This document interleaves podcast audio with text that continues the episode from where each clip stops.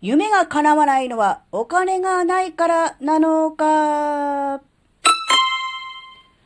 あずききなこがなんか喋るってよ。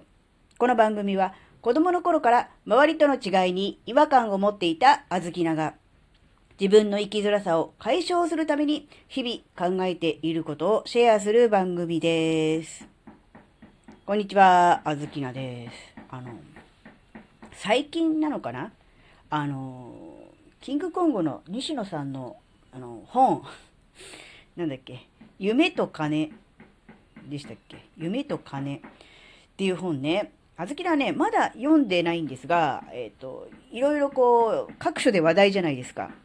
なので、あの、まあ、本要約チャンネルとかね、本の感想を喋、えー、る、えー、サイトとか、そういうところに行って、まあ、いろいろ見たり聞いたりはしてるわけですが、それでね、あの、ちらっと思ったのが、うん、夢が叶わないのはお金がないからなのかなっていう。まあ、結局その本の内容としては結局、同時に夢、夢か金かではなくて、金がないと夢も叶えられないよっていう、そういう、まあ、趣旨、コンセプトの、あの、本の内容だと思うんですが、じゃあ、小豆のあの夢叶わないの？お金がないからかな、なのかなってちょっと思った時に、うーんって思っちゃったんですよ。あの、この間、あの秋葉原の弦楽器展示会に行って、100万円以上するバイオリンは、あの怖くてビビって手が出せずっていう話をしたと思うんですけど、それも結局、そうじゃないですか。別にその100万円のバイオリンが良くて、それよりも安いものがダメとかそういうことではないとは思うんですが、なんだろう。ものを見た時に、そのバイオリンがいいか悪いかではなくて、まず金額で判断しちゃったんですね。まあ、小豆は素人ですから、あの、金額で大体のおおよその検討をつける以外には、あの、わからないって言われればそうなんですけど、でもやっぱり最初に金額ありきだったんです。うん、っていうのをちょっと思い出した時に、うーんって思っちゃったんですよね。で、やっぱりあの、あずきなは前にもお話ししたことあると思うんですけど、やっぱりね、お金に対するブロックがかなりきつめにかかっている、そういう人です。まあ、あずきな自身が専業主婦でお金を稼いでいないというのもあります。まあ、Kindle のね、本で、まあ、印税収入も入ってはきますが、まあ、子供の小遣いにもならない程度、本当にビビたる、ものですから、稼いでいると大きな声で言えるような状態ではございません。で、あずきらの母親も、えー、専業主婦なんですね。えー、なので、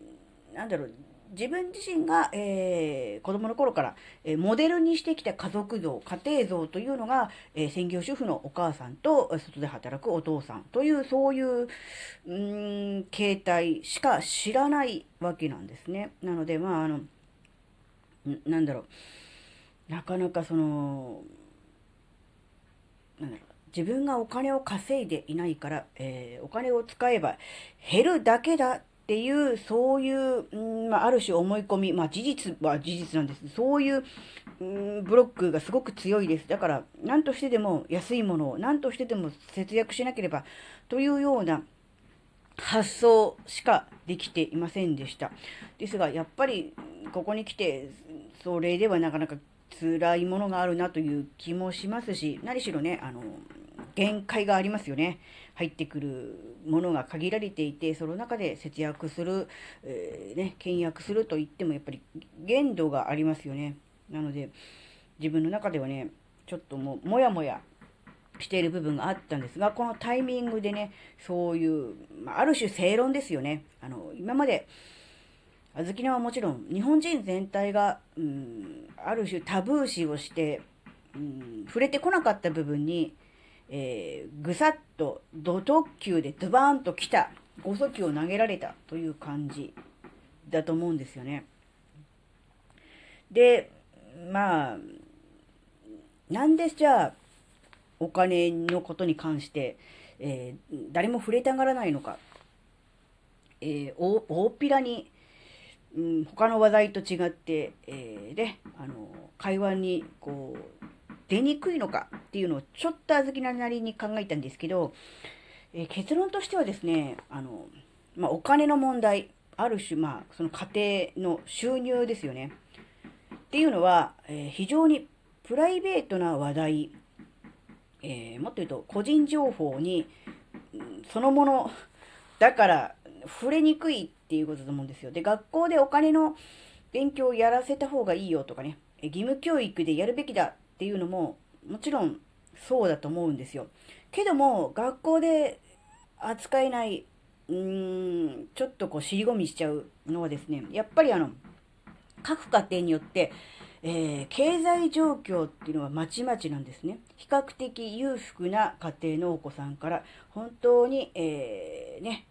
大変な状況に追い込まれている家庭までいろいろあるわけですよね。そんな中で、本来は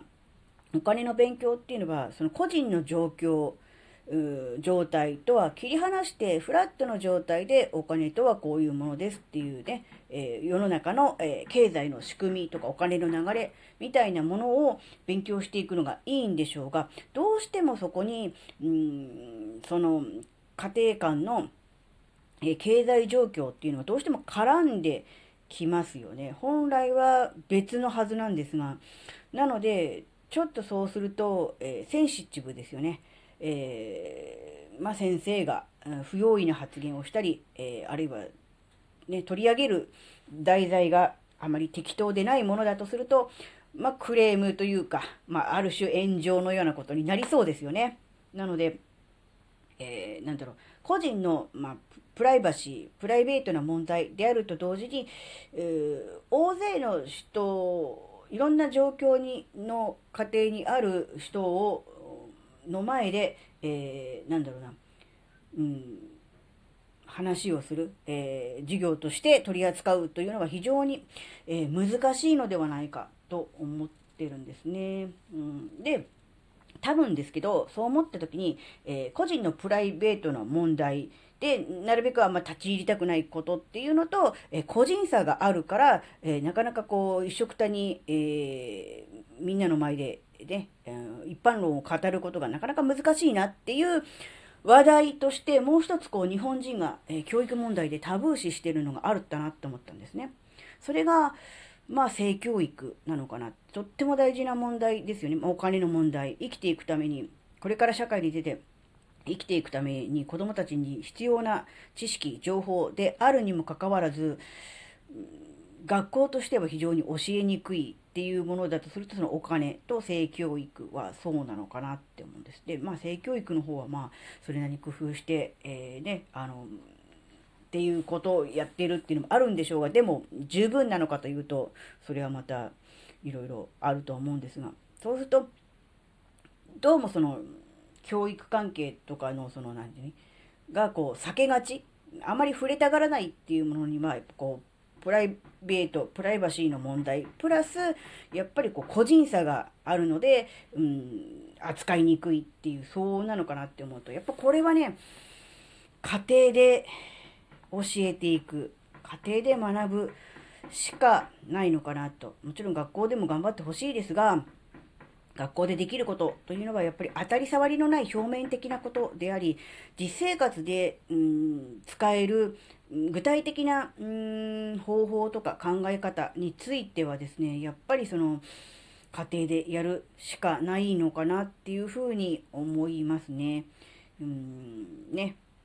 いきなりね、投資の話とかされてもね、いやいやいや、投資どころか、今日明日食うや食わずやもうそのお金もなくて毎月あの返済綱渡りなんだよっていうお家からすると急にねあの投資を始めましょうとかね言われたところでさはあっていう感じじゃないですか。だから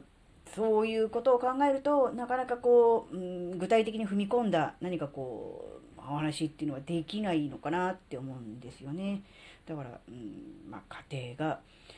やるしかないんだけど、その家庭教育が、えー、家庭の教育力がもう下がってる。だから、うん、自分のお家で、えー、きちんとね、教えられる家庭と、えー、そんなことには構ってられないっていう、うん、家庭との間で余計に格差が広がっていくんだなって思うんですよね。なので、この、なんだろう、経済的な格差と、あと学力の格差もそうだけど、やっぱりこう、なんだろう、学ぶ機会の格差、うん、っていうのもあるんだかなっていうのね、ちょっとだけね、思いました。なので、まあね、あの、この本ね、あの、読んでみたいと思ってます。あの、かなりショックなんだろうなって今までこう、お金ブロックがあって、稼ぐということに関してちょっと、うーん、違和感があるって思ってるあずきなからすると、多分ですけど、かなりこう、まあ、ショックを受けて、うーってこうね、うん、喉に胸にいろんなものが突き刺さるのだろうなとは思うんですが、あの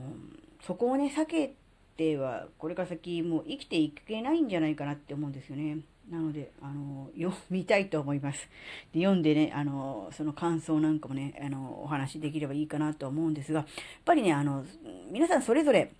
の立場、